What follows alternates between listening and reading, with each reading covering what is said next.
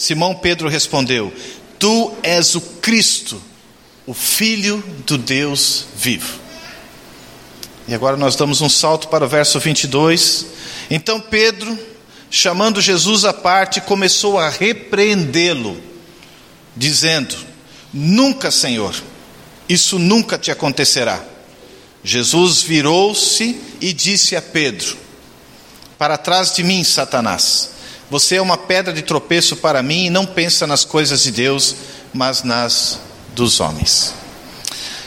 Você já teve um daqueles dias que parece que está tudo indo muito bem, está tudo indo muito bom, está tudo legal, e de repente rola um negócio que vai tudo por água abaixo? Parece que estava tudo muito bacana, você estava se sentindo assim, o próprio. Não sei o que, mas você estava muito bem. E de repente rola uma situação que põe tudo isso para baixo. É o que está acontecendo aqui. Pedro teve um dia desses. Pedro é o porta-voz dos apóstolos. Pedro é aquele cara que, quando Jesus foi para o Pai, eles aguardam a vinda do Espírito, e ele é o cara que faz a primeira pregação, onde as pessoas ficam aflitas e querendo saber o que faremos. E ele vai dizer: confiem nesse Cristo, confiem no que ele fez por vocês. Pedro, ele vai até o capítulo 12, mais ou menos, de Atos, sendo o cara que está nos holofotes. Depois, essa função é assumida pelo apóstolo Paulo. Mas foi alguém fundamental como base da igreja, não dentro da estrutura católica romana, como é a teologia que se desenvolveu séculos depois, tentando ver nele e tentando ver nesse texto da pedra algo que não é o que o texto diz ali. Mas Pedro tem uma experiência muito bacana com Jesus. Jesus para para fazer uma pergunta aos discípulos. Ele está interessado em saber, pô, o que, que o pessoal está falando de mim? Que está acontecendo por aí? Interessante que a forma com que o texto é, é registrado por Mateus, Marcos e Lucas não optaram por esse caminho, eles não focaram tanto em Pedro.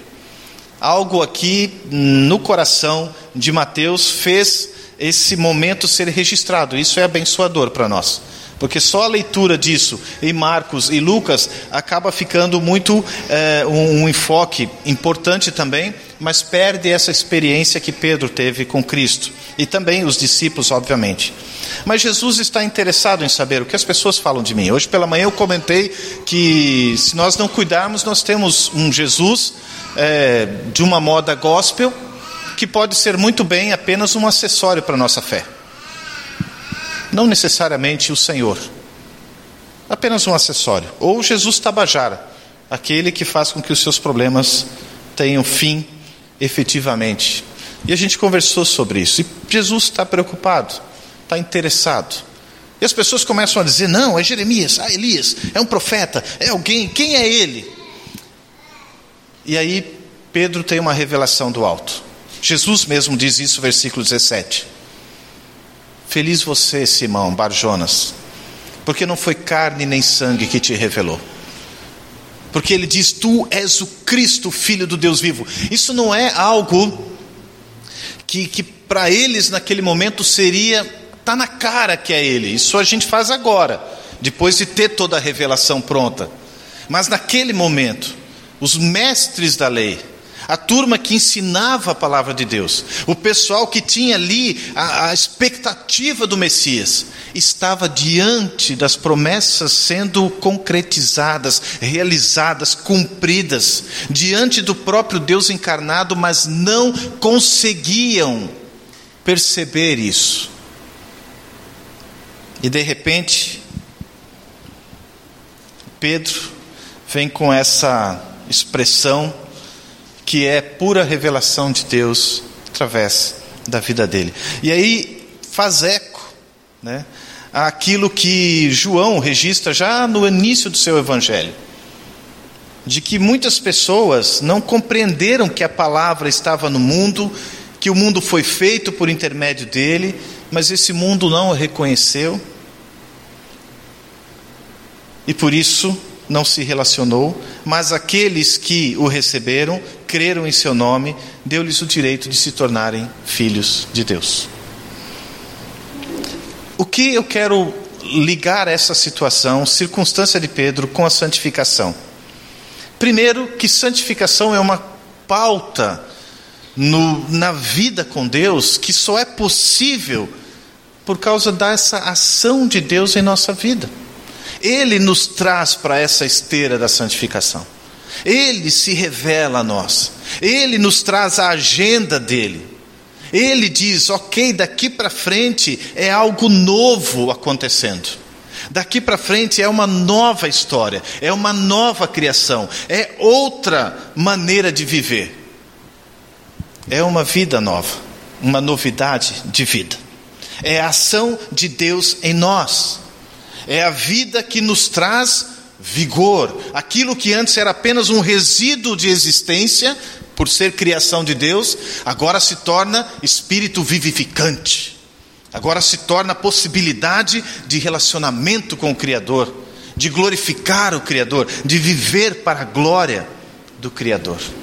A santificação seguindo uma pauta revelada por Deus, anunciada e nos convida a uma trajetória diária. Então, viver em santificação também é compreender que nós estamos vivendo dentro de uma nova história na missão com Deus.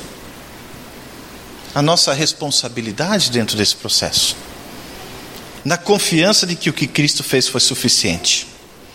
E aí Jesus fica feliz, Pedro tem essa experiência gostosa da revelação de Deus, Deus manifestando esse agir, e isso é muito bom, porque dentro desse processo a gente começa a aprender que Deus precisa revelar-se para que nós possamos conhecê-lo. Não é uma busca que nós temos prazer em fazer, o ser humano não quer buscar a Deus, o ser humano não tem prazer em buscar a Deus. Quando isso acontece é porque Deus veio ao nosso encontro. Essa é a grande diferença da fé em Cristo das outras maneiras de viver a fé. Porque a fé em Cristo vai dizer que é possível essa vida em Cristo, porque Ele veio me encontrar e não eu fui ao encontro dele. Ele veio, Ele se encarnou, Ele é que abriu o caminho. Deus se revelou. Se Ele não se revela na Sua palavra, se Ele não forma o seu povo, se Ele não conduz a história, se Ele não intervém em tudo isso, se Ele não é o Senhor de tudo isso, não há nada. Haveria apenas o vazio. Ele é o autor de tudo isso. Ele é o protagonista de tudo isso. Ele é o Senhor de toda essa história. E na salvação nós somos convidados a participar disso. Por isso, quando compartilhamos o Evangelho, não ficamos tão preocupados necessariamente se nós vamos conseguir convencer alguém. Mas nós compartilhamos com uma alegria tão grande de saber que se o Espírito agir, ele vai convencer do pecado, da justiça e do juízo. Essa missão não é nossa. Por isso que às vezes é tão fácil nós confundirmos vida com Deus é, em santificação apenas com uma mudança na, na moralidade. Mas não muda a essência, muda a casca, muda algumas condutas, muda algumas práticas, mas não muda o coração. E o que precisa mudar no ser humano é o coração. Não é ser uma pessoa melhor, é ser uma nova pessoa. Alguém que nasceu de novo. Alguém que é nova criação. Não é recalchutar o ser humano. Não, é um novo ser humano. Alguém que nasceu de novo. Alguém que antes estava morto, mas agora vive. Alguém que antes estava em trevas, mas agora está na luz. Alguém que antes não fazia outra coisa a não ser viver escravo do pecado, mas agora é escravo de Cristo. Há uma diferença galopante entre um e outro, e não há meio termo nesse processo. Por isso que Paulo escrevendo aos Colossenses vai dizer que em Cristo estão escondidos todos os tesouros da sabedoria e do conhecimento. E Jesus também louva a Deus, num outro texto que eu quero citar, que sempre é muito interessante, Lucas capítulo 10, quando ele diz no texto registrado por Lucas que Jesus, exultando no Espírito Santo, disse: Eu te louvo, Pai, Senhor do céu e da terra, porque escondeste estas coisas dos sábios e cultos e as revelaste aos pequeninos. Sim, Pai, pois assim foi do teu agrado. O Cristo, como falamos ontem, que está né, submisso à agenda do Pai. Todas as coisas me foram entregues por meu Pai. Ninguém sabe quem é o Filho a não ser o Pai, ninguém sabe quem é o Pai a não ser o Filho. A glória que o Pai recebe, o Filho também recebe. E ninguém sabe disso a não ser aqueles a quem o Filho o quiser revelar.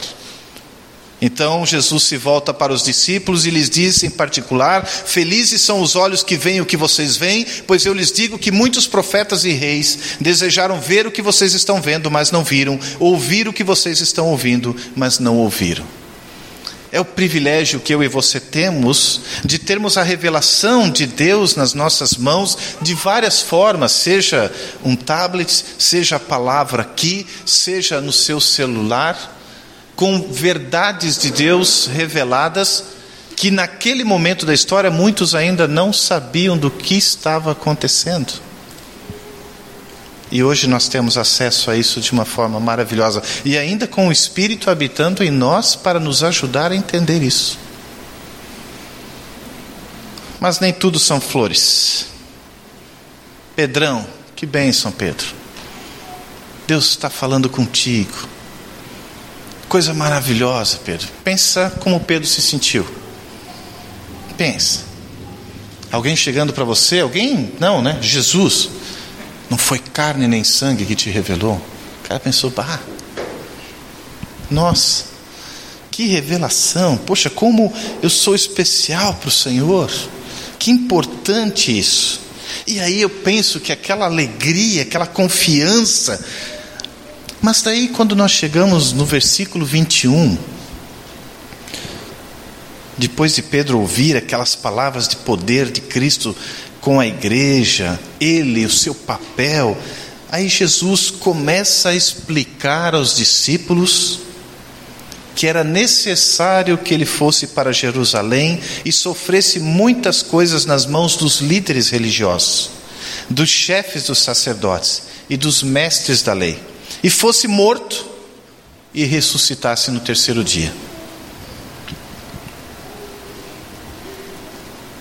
E aí Pedro, seguro de si, autoconfiante, Deus acabou de me revelar uma verdade eterna, eu vou precisar ter um bate-papo com Jesus. E Pedro pede uma oportunidade de ficar quieto. O texto diz, versículo 22, que Pedro, chamando Jesus à parte, começa a repreender Jesus. Pensa na cena. Em um momento, Pedro é usado por Deus ao receber uma revelação divina, única, ação de Deus na vida dele, e daqui a pouco ele está chamando Jesus e querendo instruir a Jesus em relação às coisas que Jesus está falando. Nunca, Senhor, isso nunca te acontecerá. Nas outras versões, diz assim: tem compaixão de ti, Senhor. Ou na Bíblia viva, Deus não permita isso, Senhor nova né, tradução da linguagem de hoje, que Deus não permita. Olha que espiritualidade desse irmão. Não, jamais, Jesus. Pessoal, pessoal, chega aqui, Tiago, João, vamos orar. Jesus entrou numa deprê aqui, autoestima baixa. Mas Jesus diz: ó, é necessário que aconteça, precisa acontecer, porque se isso não acontecer, nada mais vai acontecer, vocês vão continuar mortos, distantes de Deus. Eu vim para isso. Em João, me foge exatamente o capítulo, mas ele diz assim: chegou a hora de ser glorificado o Filho de Deus, de glorificar o Pai. O que, que eu vou fazer? Vou fugir desse momento? Não. Eu vou porque foi para isso que eu vim. Foi exatamente por isso que eu estou aqui. E aí o Pedro, na sua segurança, porque foi alvo da revelação de Deus, acha que pode começar a exortar Jesus. O que eu vejo aqui? Pedro se tornou muito autoconfiante. Começou a confiar nas suas percepções, nas suas avaliações, nas suas conclusões, nos seus gostos. Afinal de contas, se Deus está falando comigo, logo ele deve ter um gosto para a vida muito parecido que eu. Logo, as minhas palavras também se tornam palavra de Deus. Logo eu já aprendi a viver esse negócio, fica tranquilo, Deus, que eu dou jeito nessa turma. Eu dou jeito nesse Jesus deprê. Imagina a cena, mas a cena fica mais complicada ainda na reação de Jesus e imagina a reação de Pedro. Porque o texto, versículo 23, diz que Jesus vira e diz a Pedro: Para trás de mim, Satanás. Você é uma pedra de tropeço para mim. E não pensa nas coisas de Deus, mas nas dos homens. Um pouquinho antes, feliz és tu, Pedro, porque nem carne nem sangue te revelou. Alguns momentos à frente, afasta-te de mim, Satanás. A mesma pessoa, o mesmo ambiente o mesmo contexto. O que, que a gente pode aprender com isso? Que se Deus me usar em determinada circunstância, não significa que tudo o que eu faço, que tudo o que eu digo tem o aval dele. Não, pode ser bem pelo contrário. Não quer dizer porque eu me esforço e me dedico em relação ao reino, que tudo aquilo que eu sinto, percebo ou entendo estará correto e com o aval de Deus o tempo todo, não. Por isso a necessidade de sondar mente e coração. Muito sábio o salmista. Vê se há em mim algo que te ofende.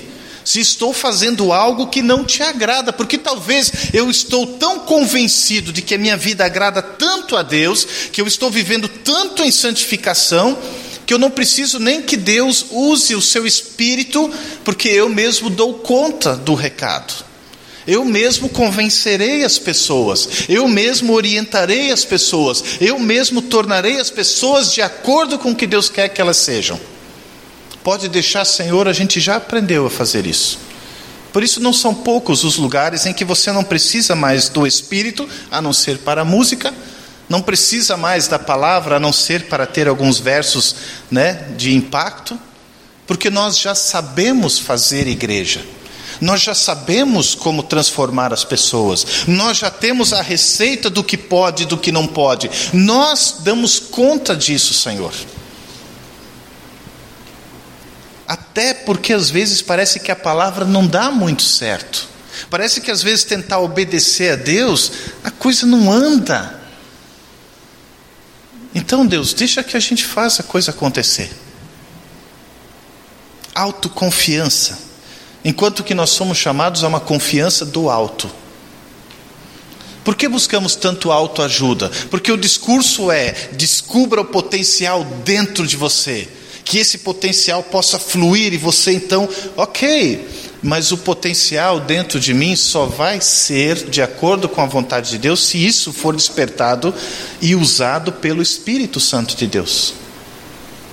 Porque sem o Espírito nesse processo é pura carnalidade. Por mais né, Paulo vai falar muitas vezes, principalmente no texto em Colossenses, ele diz: Olha, tem uma turminha que diz, não faz isso, não pode aquilo, não pode isso, não pode aquilo, e eles têm uma pretensa espiritualidade, uma pretensa santidade, que na verdade não refreia os pecados da carne.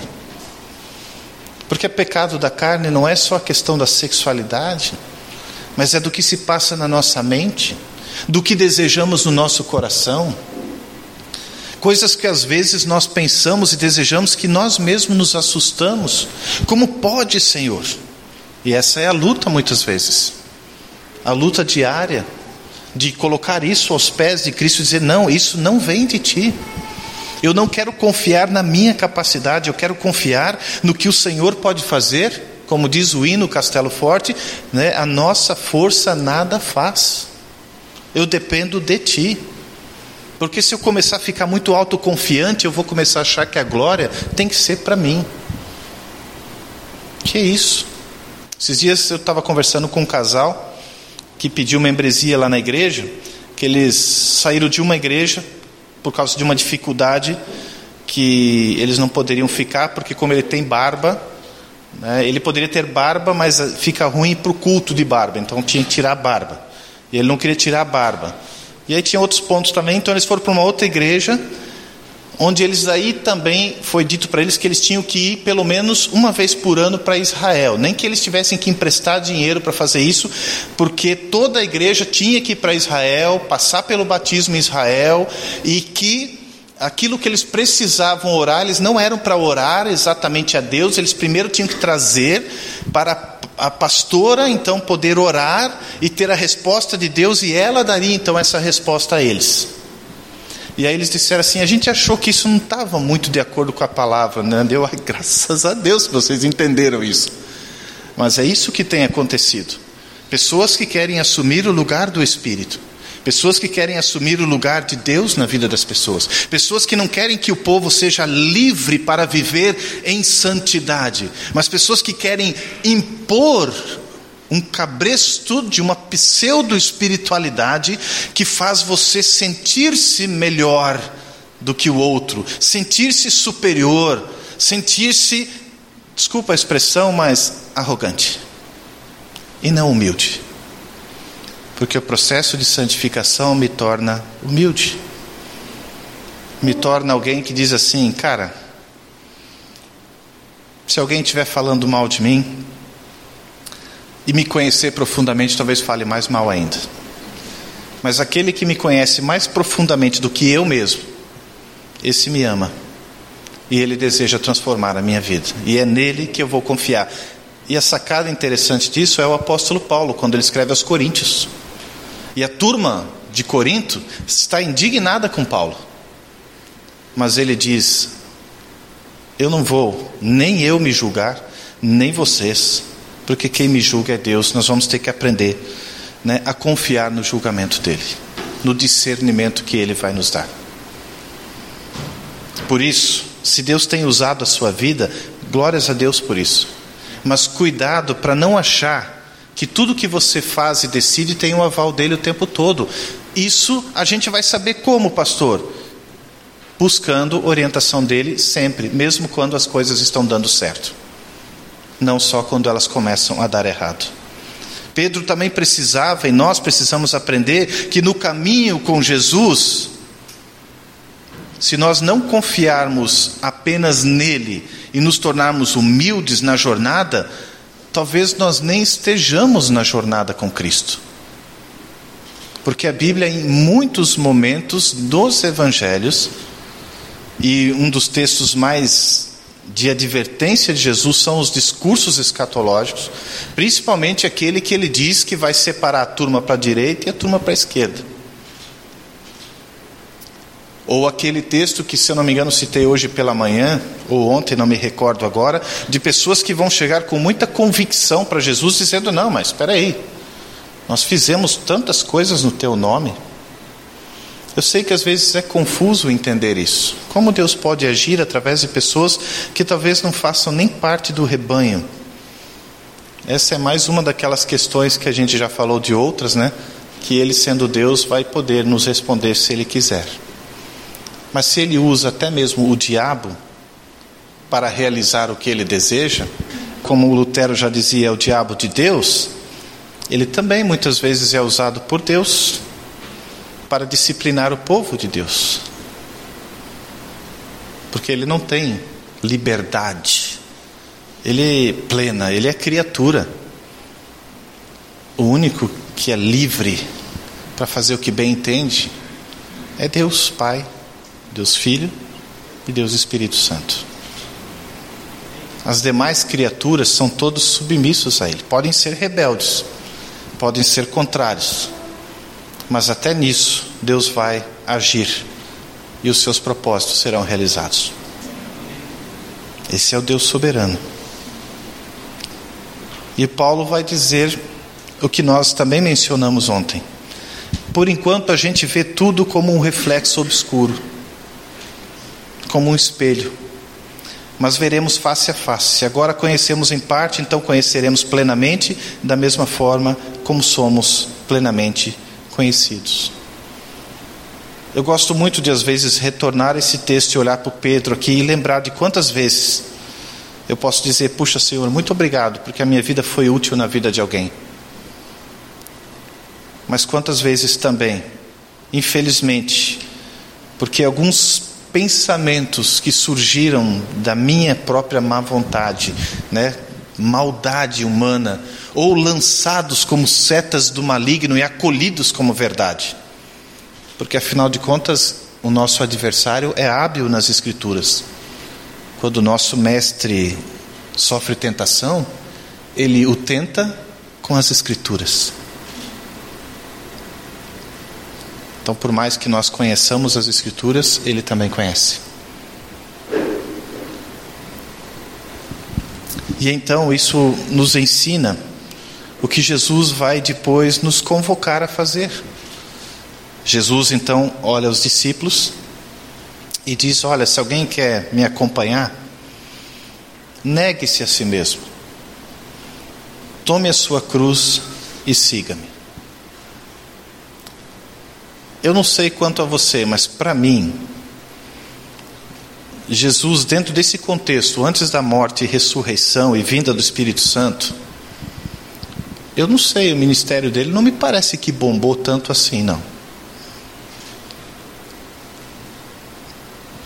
O ministério todo acontece de forma efetiva por causa da Trindade, por causa da obediência do Filho, por causa da ação do Pai e por causa da vinda do Espírito. Porque se o Espírito não vem, como é que terminou a história? Um bando de gente assustada. E agora vamos fazer o que da vida? Vamos voltar a pescar. Vamos tocar a vida. Não deu certo. Foi mais um que passou por aqui. Era isso. O que muda radicalmente? Não é quando o Espírito vem, o Pedro que nega, o Pedro, e, e quando você lê o texto dele se posicionando para Jesus, não, Senhor, eu vou até a morte contigo. Não, pode contar comigo. Que isso, Jesus? O Senhor não vai. Não, Jesus, relaxa. A gente está aqui para te defender. A gente está aqui para bater no peito e confia na gente. O Espírito é que faz toda essa mudança, porque aí a gente vê a Trindade em ação. E aí Jesus chega e me diz, o cara já está para baixo, olha, você vai ter que negar a si mesmo, você vai ter que tomar a sua cruz, você vai ter que me seguir, e se você quiser salvar a sua vida, você perderá, mas se você perder a sua vida por minha causa, você encontrará, porque o que, que adianta ganhar o mundo inteiro e perder a sua alma? O que você poderá dar em troca? Porque o filho do homem virá na glória de seu Pai com seus anjos e então recompensará a cada um de acordo com o que tenha feito. Olha que interessante. Responsabilidade, caminho de maturidade, morte que traz vida. Então o cristianismo não é para ser enfeitado Fé cristã não é para ser é, pintada como algo muito agradável, mas sim como algo que vai também nos trazer momentos de dores e de angústias. Porque negar-se a si mesmo, negar o velho homem, negar a carne, complicado, é coisa que nos angustia. Tomar a cruz lugar de maldição, lugar de, sabe, é dizer assim: Senhor, eu estou com o Senhor nessa. Eu morri contigo e eu ressuscitei contigo. E esse estar na cruz, uma das melhores definições que eu tive até hoje, não sei se o Eduardo conhece, foi de um pastor que ele disse o seguinte: não é usar a cruz como amuleto. Porque às vezes nós usamos como amuleto, seja para nos proteger contra o vampiro, ou seja para nos proteger de acidente ou alguma coisa. Mas é mostrar que na cruz, onde eu devo estar, se eu estiver ali na cruz, você não precisa me temer. Porque se eu estou na cruz, quem está em mim é Cristo.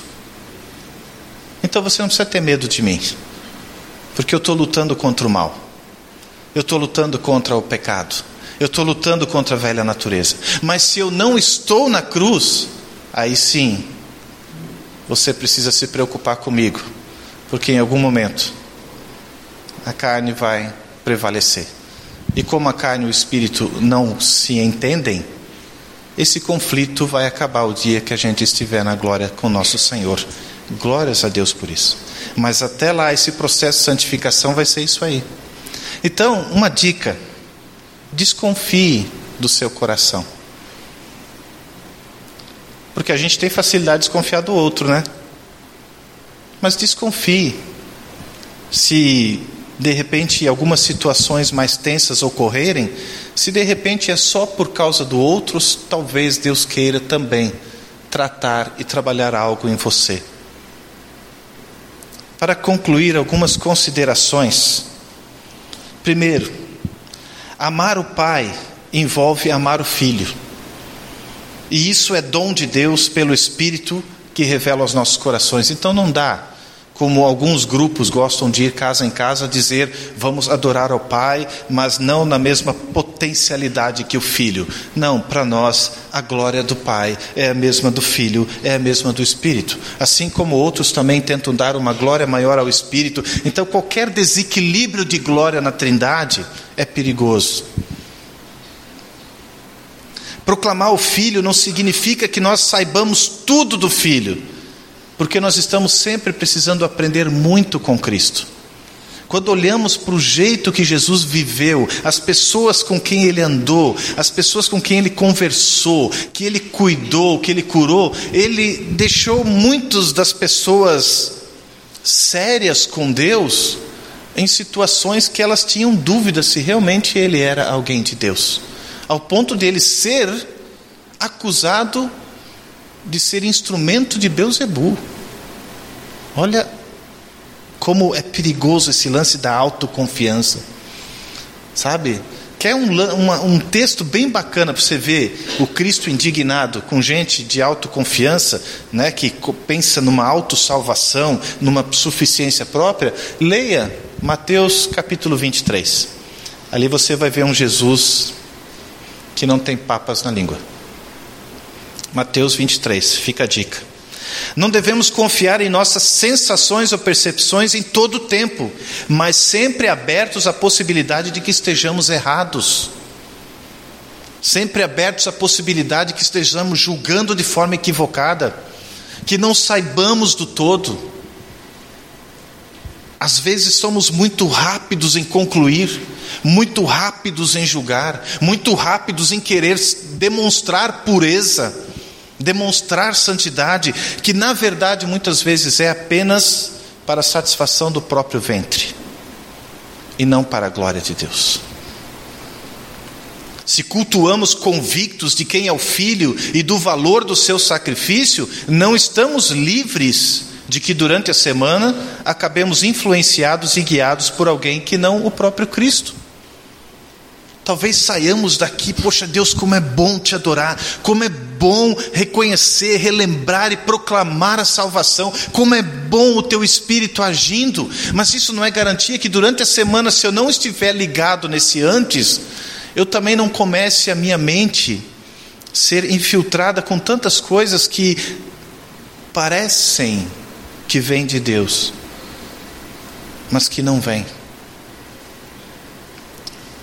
Por isso é diário esse processo.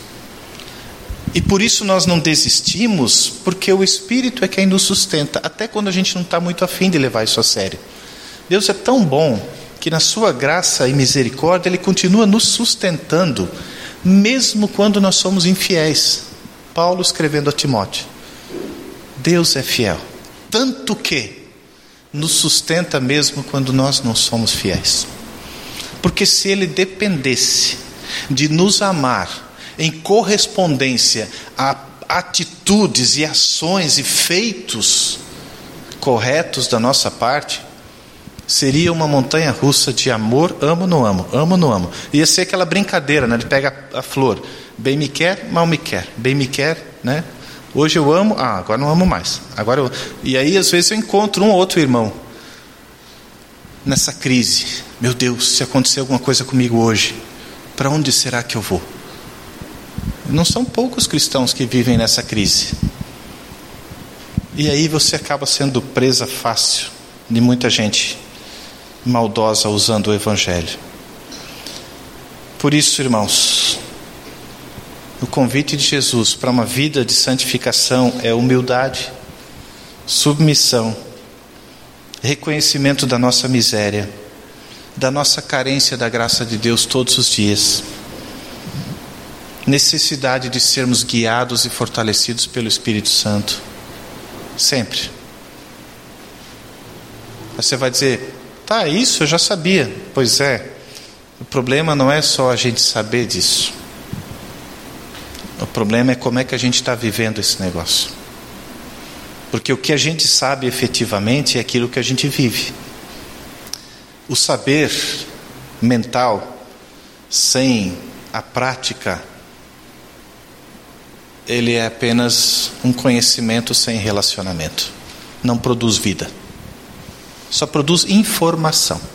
Que, aliás, é o que mais tem no nosso tempo. Informação. Sabemos muito de muita coisa, achamos, perdão, achamos que sabemos, porque a gente lê pequenas frases sobre determinados assuntos, entendemos mais que o médico, entendemos mais que o químico, entendemos mais que o político, entendemos mais que o banqueiro, entendemos mais que o economista, porque lemos três frases que nos disseram isso e aquilo é uma verdade. Isso acontece também no Evangelho. Você não precisa de informações a respeito de Jesus. Você precisa viver efetivamente com Jesus. Você precisa descobrir qual é o jeitão do Espírito trabalhar a tua vida, moldar a tua vida, para você ter cara de Cristo. Jeito de Cristo. Filho de Deus. Que os próximos 22 anos possam ser 22 anos potencializados na santificação diante do que já foram esses 22 primeiros anos que o seu viver, o meu viver, possa ser o Espírito tendo liberdade de me incomodar, de me fazer aquilo se necessário for. Hebreus capítulo 12. A disciplina do Senhor é para te deixar claro: você é meu filho, eu te amo, e se eu te disciplino, é porque eu te amo. Então, muitas vezes a disciplina do Senhor é motivo para glorificarmos a Deus. O problema é quando ela não existe, porque aí talvez eu corro o risco de ser filho ilegítimo. E o compromisso do Senhor é com os filhos legítimos. Então, que a nossa confiança seja sempre do alto, jamais autoconfiança. Uma letrinha que muda tudo. Confiança do alto. O Senhor dos Senhores, o Rei dos Reis. Autoconfiança é pura carnalidade. É bonitinho, é gostoso, é legal, faz a gente vibrar, mas não produz fruto. E sabe qual é o grande lamento de Cristo em relação a Israel? É quando determinado dia ele chega numa figueira e ele está com fome. E ele vai colher figo, porque aquela figueira está florida, é, perdão, está cheia de folhas. E o texto diz que Jesus chega e não tem figo, só tem folha. E ele amaldiçoa aquela figueira e aquela figueira seca. E quando você lê essa história, você vai ver que dentro desse contexto é uma parábola real de Cristo dizendo: esse é o povo de Deus, o que o povo se tornou. Folhas, parece que tem fruto, mas quando você vai colher fruto, não tem fruto. E se o sal perder o sabor, não serve para nada, a não ser, não serve nem para adubo, só serve para ser jogado fora e pisado pelos homens.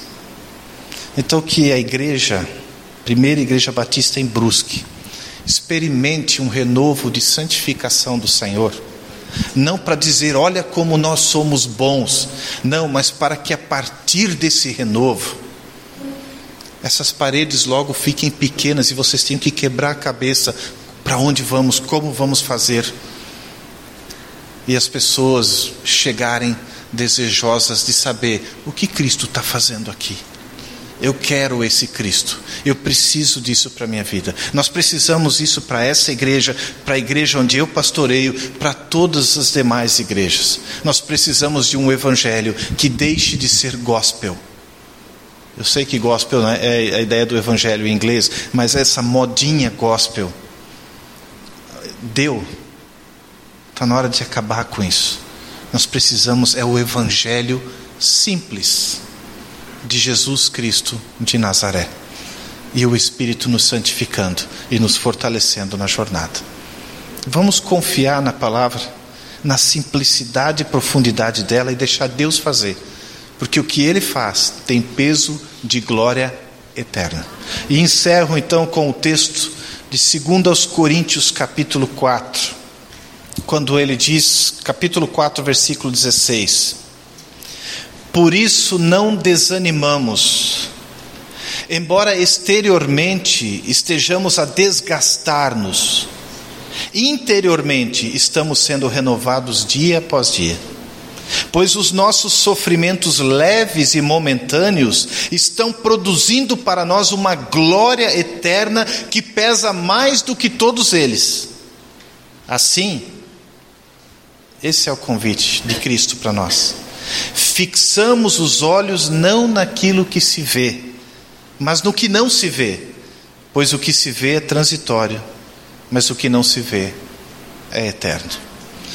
Que o Senhor abra os nossos olhos, que o Senhor purifique o nosso coração, que o Senhor nos torne cada vez mais perfeitos para o que Ele deseja fazer e que a vida de vocês seja a presença de Cristo na cidade de Brusque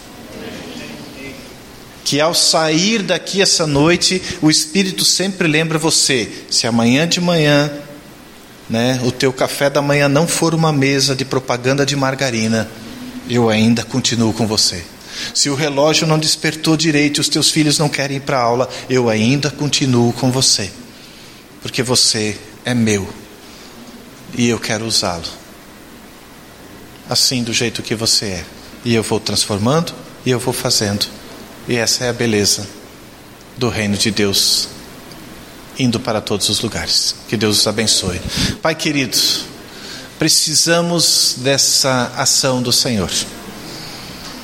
E eu peço ao Senhor que essa igreja experimente ainda mais, de forma abundante, da presença do Senhor, da ação do Senhor, seja em restaurar, seja em curar, seja em fortalecer, seja em trazer ousadia, compromisso, vida de intimidade contigo, em tudo, Senhor, o que fizerem, que façam reconhecendo a tua grandeza, que não confiem em si mesmos, que não sejam autoconfiantes, mas que confiem no poder que vem do alto, que confiem nesse Deus maravilhoso que tu és, que também habita em cada um de nós. Que a grandeza disso, Deus, nos constranja diante desse teu grande amor e que nós sejamos daqueles que não retrocedem, mas de que avançam para o alvo, para a glória de Cristo Jesus. Amém.